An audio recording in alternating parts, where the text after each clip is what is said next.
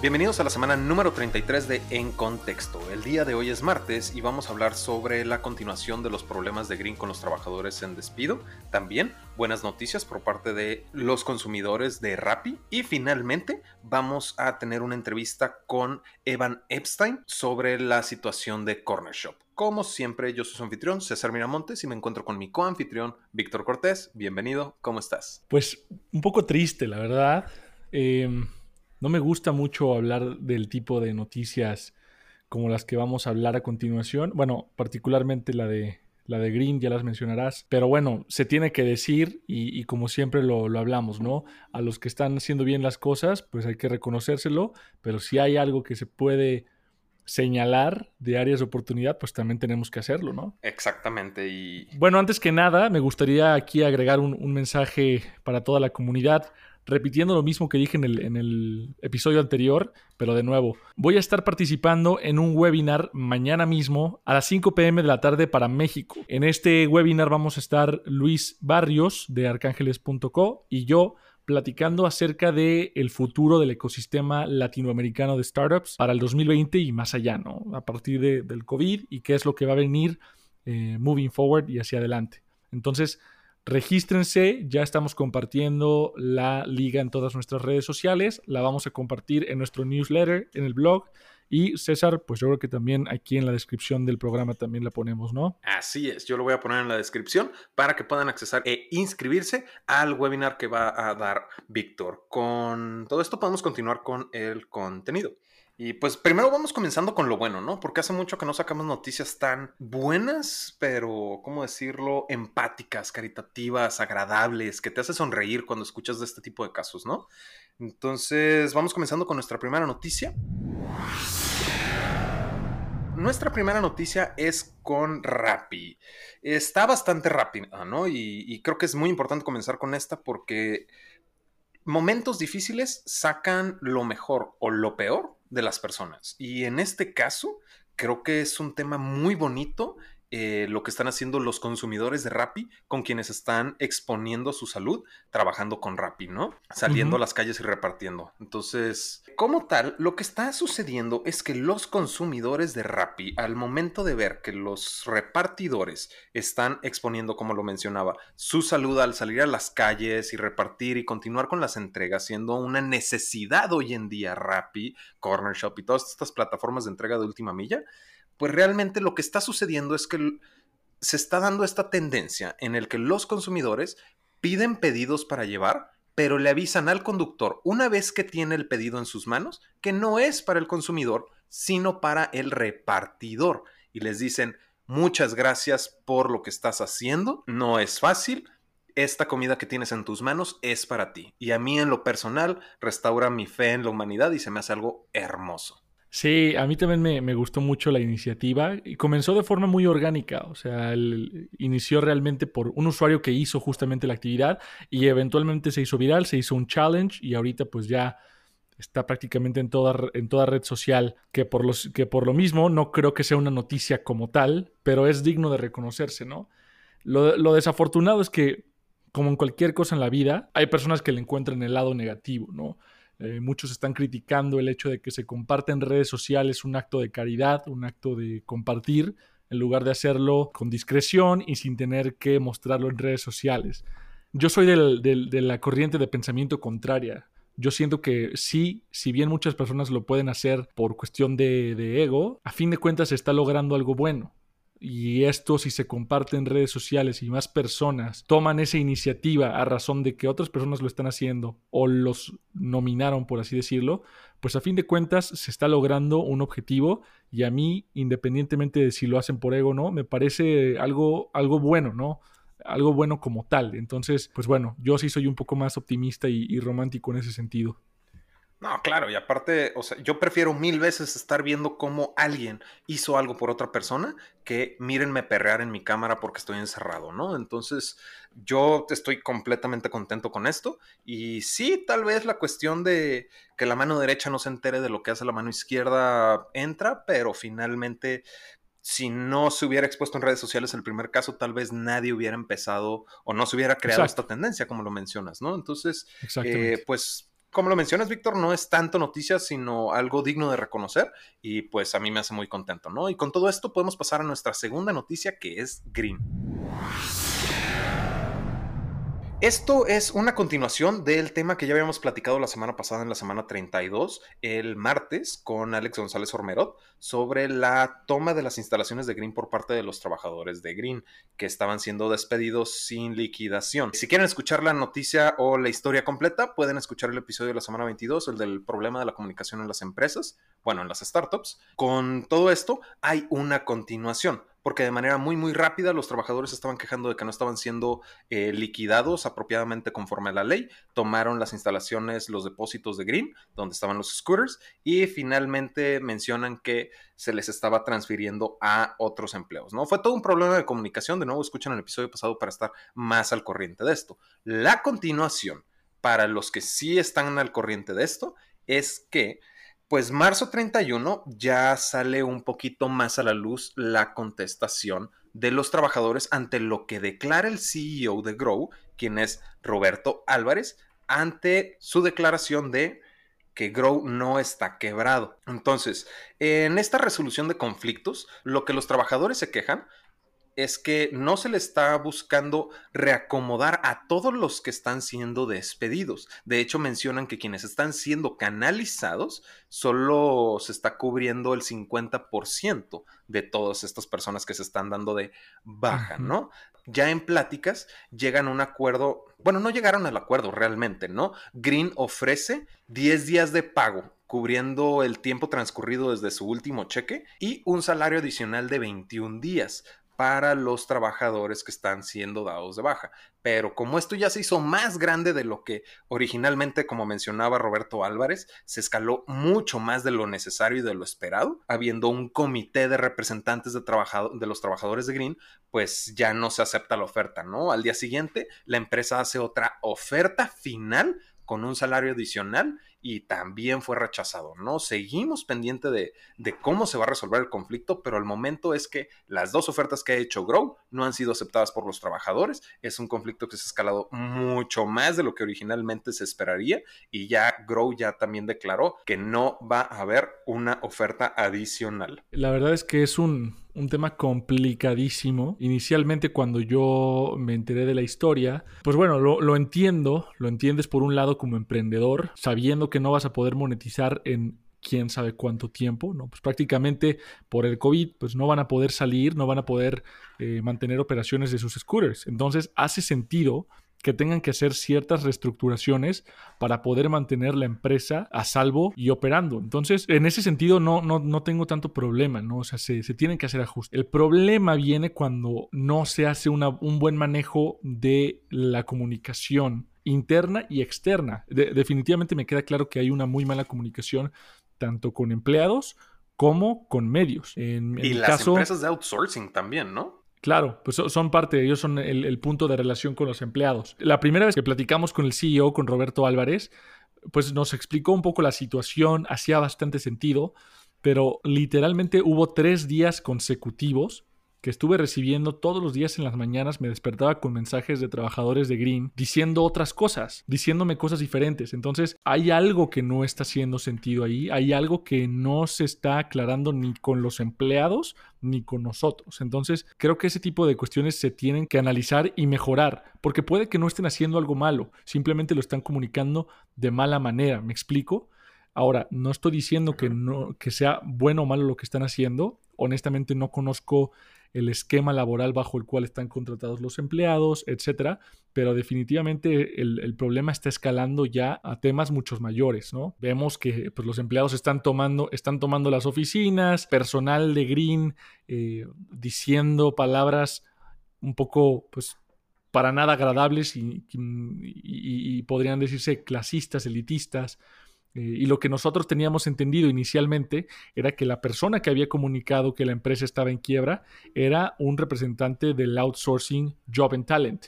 Pero al parecer, en el video que nos, que nos envían posteriormente, nos aclaran los mismos empleados de Green que hay dos personas en ese mismo momento, en esa misma toma, que son personal de recursos humanos de Green, no de Job and Talent. Entonces ahí es cuando las cosas ya se tornan un poco extrañas y que realmente no se está comunicando bien la situación. A mí me, entristece mucho el tema porque Green honestamente era una empresa que, me gustaba bastante, una empresa que yo consideraba que tenía bastante potencial para hacer representación del, ecosistema mexicano y no me gusta cubrir este tipo de noticias, pero bueno, si están implementando malas prácticas, creo que eso debe servir también como punto de partida para que otras empresas no hagan lo mismo. Exactamente, para que otras startups o empresas aprendan de los errores de otros, ¿no? Es bien difícil aprender en cabeza ajena, pero alguien muy inteligente debe de ser capaz de lograrlo, ¿no? Porque ahorita el mismo CEO lo dijo, se volvió más grande de lo que esperábamos, planeábamos traerlos de regreso, era reacomodarlos en lo que el distanciamiento social terminaba y ya poderlos regresar porque necesitamos gente que ya sabe cómo funciona nuestra operación y traerlos de regreso de inmediato. Se hizo de nuevo mucho más grande. También los empleados. Pero el problema, eh, bueno, pero es que el problema es que eso, eso dice, ¿no? Eso dice, pero luego lo que hace es ofrecerles trabajos, bueno, ni siquiera trabajos, aplicaciones a otras empresas como KFC o repartidores de, de comida pero ni siquiera están asegurados los puestos. O sea, ese tipo de cuestiones. Y lo peor de todo es que las personas que acepten la propuesta de aplicar a estas empresas no se les va a liquidar.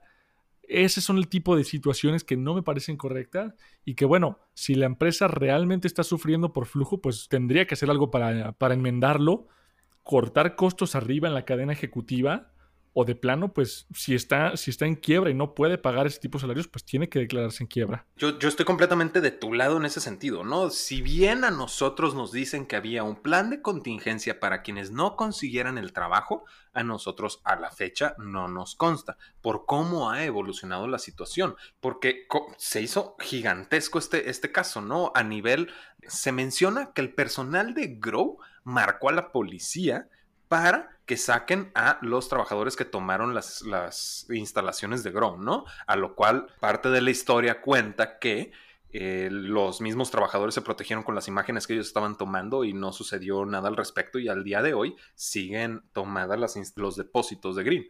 Con todo esto, pues seguimos al pendiente. Yo creo que Green necesita sacar un comunicado efectivo declarando todo en concreto, con no, no, el, no el famoso comunicado de tenemos tantas operaciones en tal lado y con esta misión, sino casos puntuales, casos específicos y cómo se va a resolver, ¿no? Para evitar que esto siga haciéndose más grande la bola de nieve que ya traen encima. Exactamente, sí, sí, no, la verdad es que considero que, que sí, es un mal manejo de recursos humanos y es un mal manejo de comunicación. Y bueno, digo, desafortunadamente no va a ser el primer caso, no va a ser el primer caso y el único que tenga que recurrir a esta situación de hacer despidos masivos, ¿no?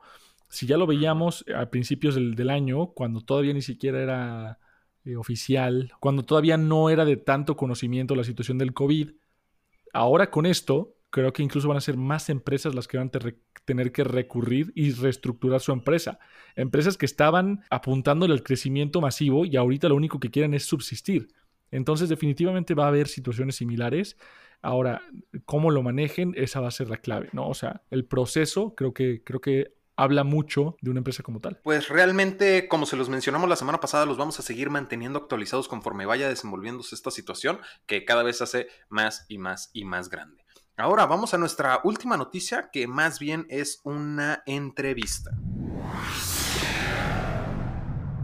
Fíjate que entrevisté a Evan Epstein, quien es director ejecutivo del Centro de Derecho Corporativo y profesor de la Universidad de California. También es socio director de Pacífica Global y pues está, platicamos un poco alrededor de la cuestión de Corner Shop, que pues creo que tiene bastante aportación, sobre todo porque nos está aportando una perspectiva desde un fondo de inversión en San Francisco. Entonces, ¿qué te parece? ¿Escuchamos la entrevista, Víctor? Me parece perfecto, vamos. Primero que nada, Evan, bienvenido. Es un gusto tenerte con nosotros en el programa. ¿Cómo estás? Muy bien, muy bien, gracias. Y gracias por la invitación a hablar sobre este tema. No, por el contrario, gracias por participar. Creo que vas a venir a aportar mucho a, complementar esta visión del, panorama tan, tan incierto que hay para, para Corner Shop, ¿no? Con, con todo lo que está sucediendo, ¿no? Sobre todo con este tweet de frustración que tiene de, que me quedan nueve meses en caja y nadie me resuelve y, ni siquiera va a ser mi culpa el que esto se nos venga abajo, ¿no?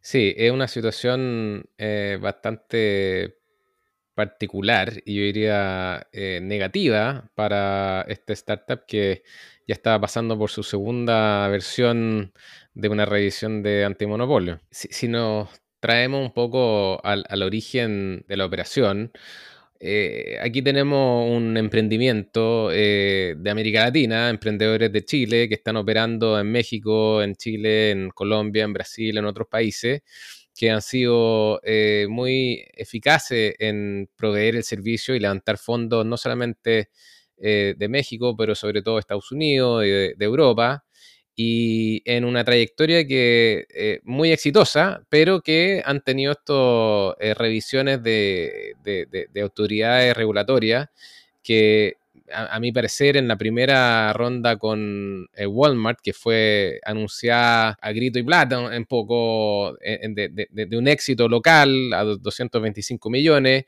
y eventualmente la autoridad regulatoria en México lo, desecha, que me parece inédito a, nivel de startups y a nivel de venture capital y a nivel tan incipiente en donde está.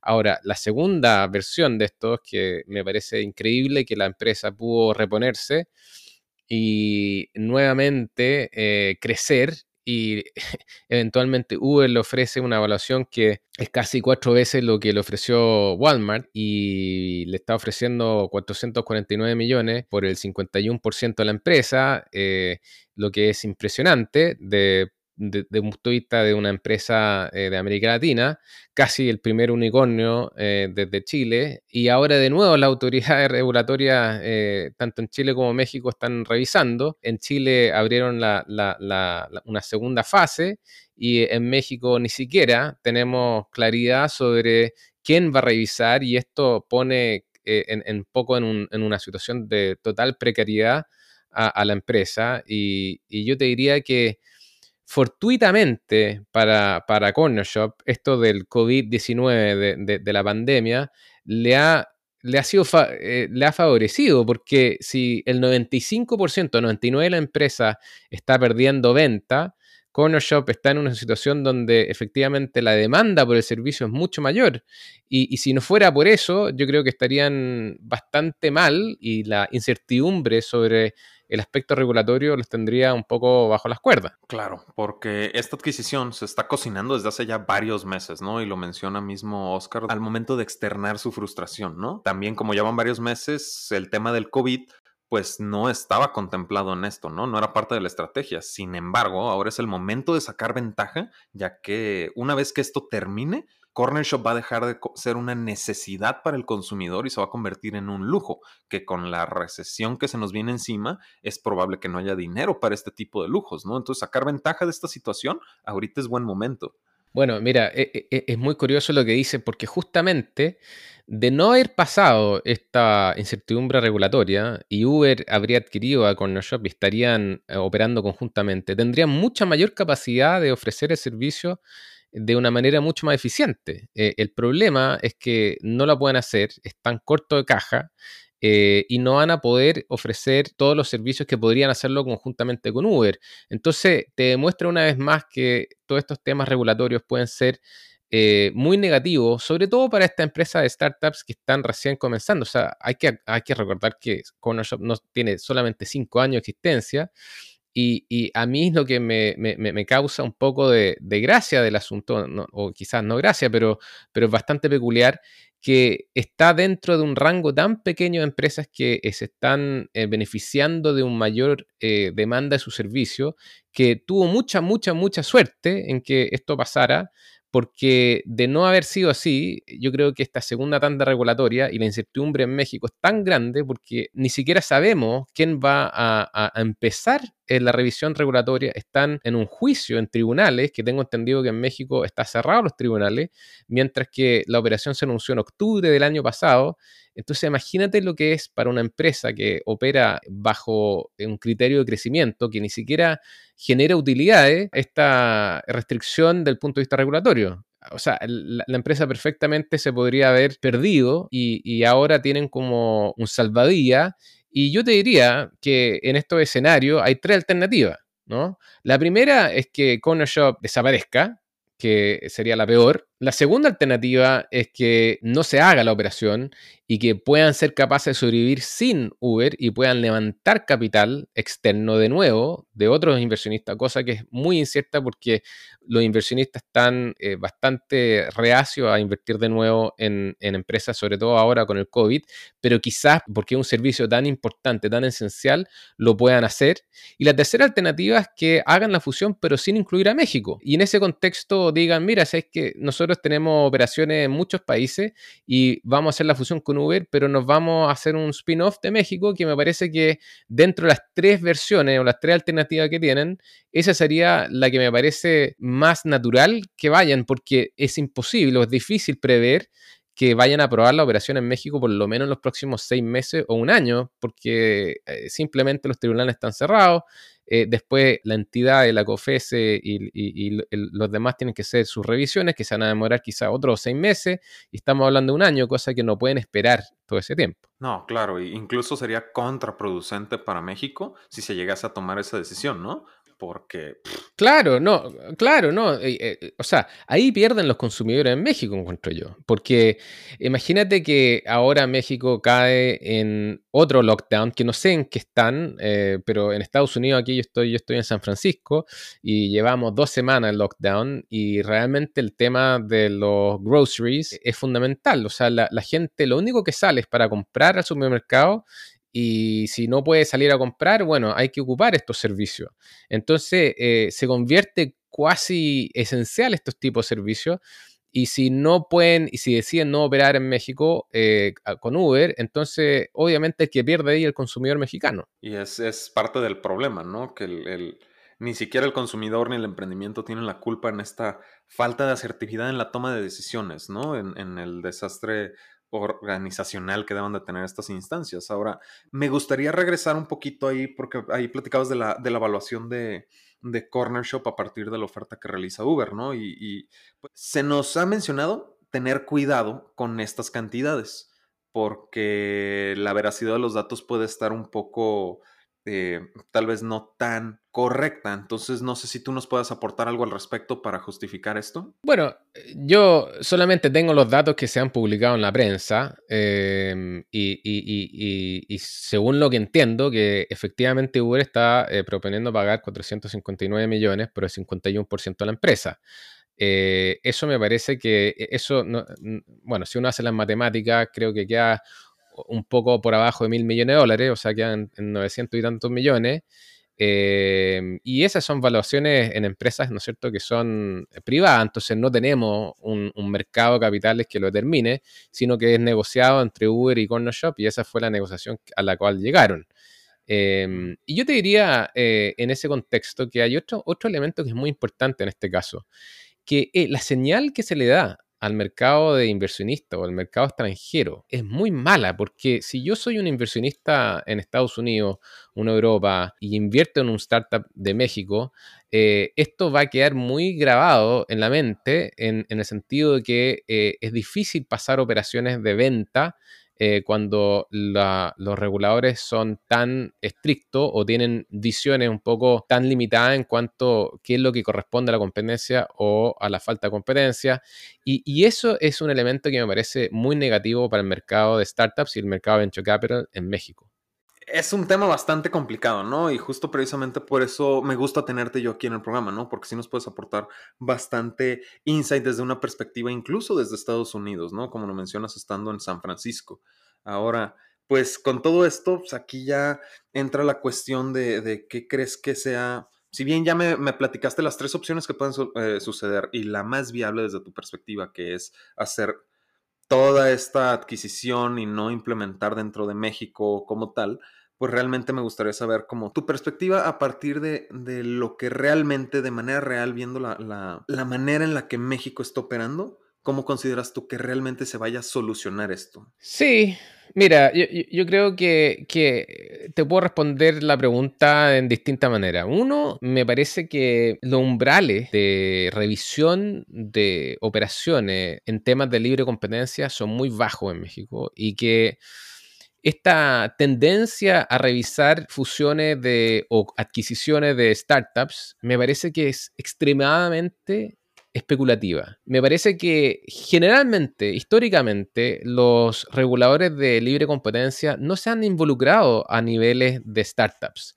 porque esos mercados todavía no están definidos. ¿Quién sabe si la gente va a pedir a través de una app el grocery? ¿Quién sabe si finalmente los supermercados van a ser lo que implementen su propio servicio. ¿Quién sabe si van a ser dark stores? O sea, hay mucha, mucha incertidumbre sobre cómo va a evolucionar el mercado. Entonces, hablar en esta, a esta altura de libre competencia, de antimonopolio, cuando los mercados son eminentemente emergentes, es demasiado especulativo. Y en Estados Unidos ha pasado que la FTC y que el Departamento de Justicia están empezando a analizar fusiones o adquisiciones de empresas tecnológicas, pero cuando el comprador son, tiene mucho poder de mercado y, y tienen mucha influencia. Estamos hablando de Google, estamos hablando de Facebook, estamos hablando de Amazon, estamos hablando de Apple.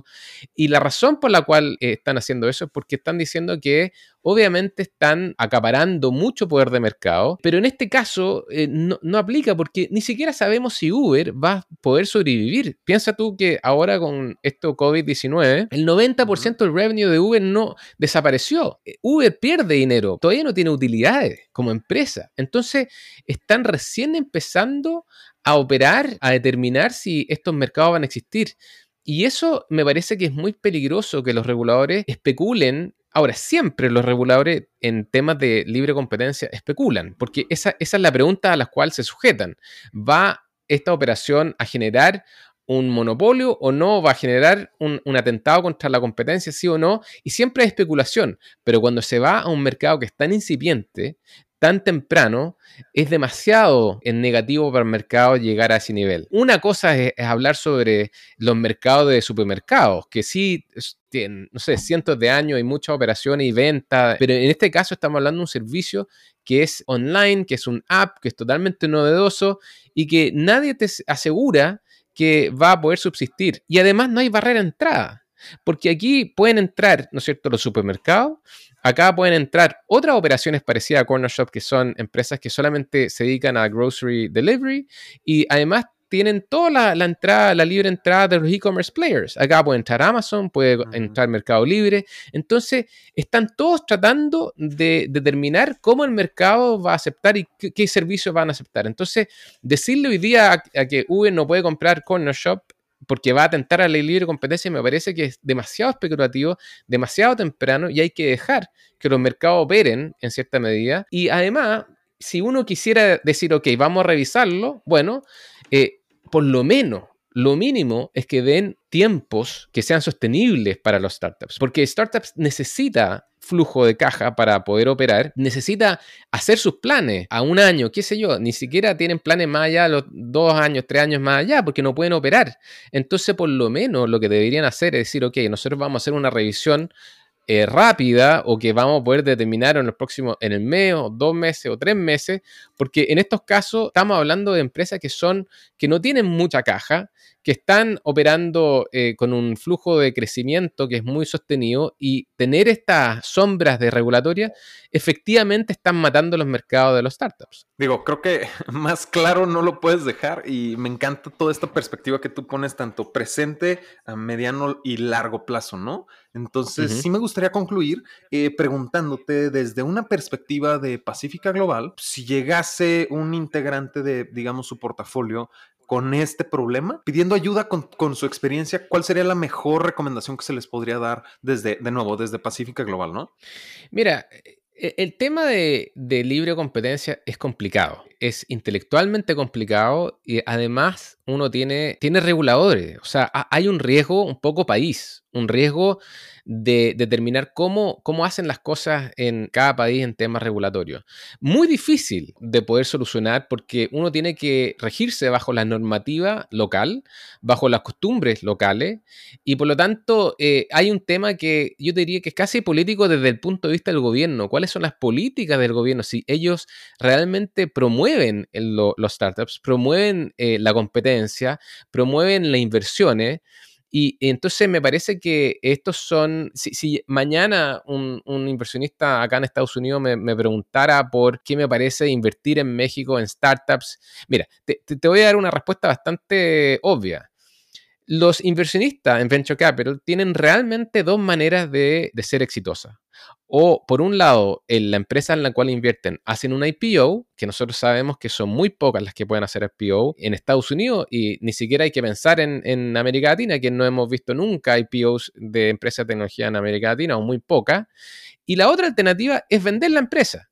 Ahora, si esa venta de la empresa está sujeta a una revisión de monopolio, cierra esta ventana de liquidez y cierra la ventana del el incentivo que tiene el inversionista.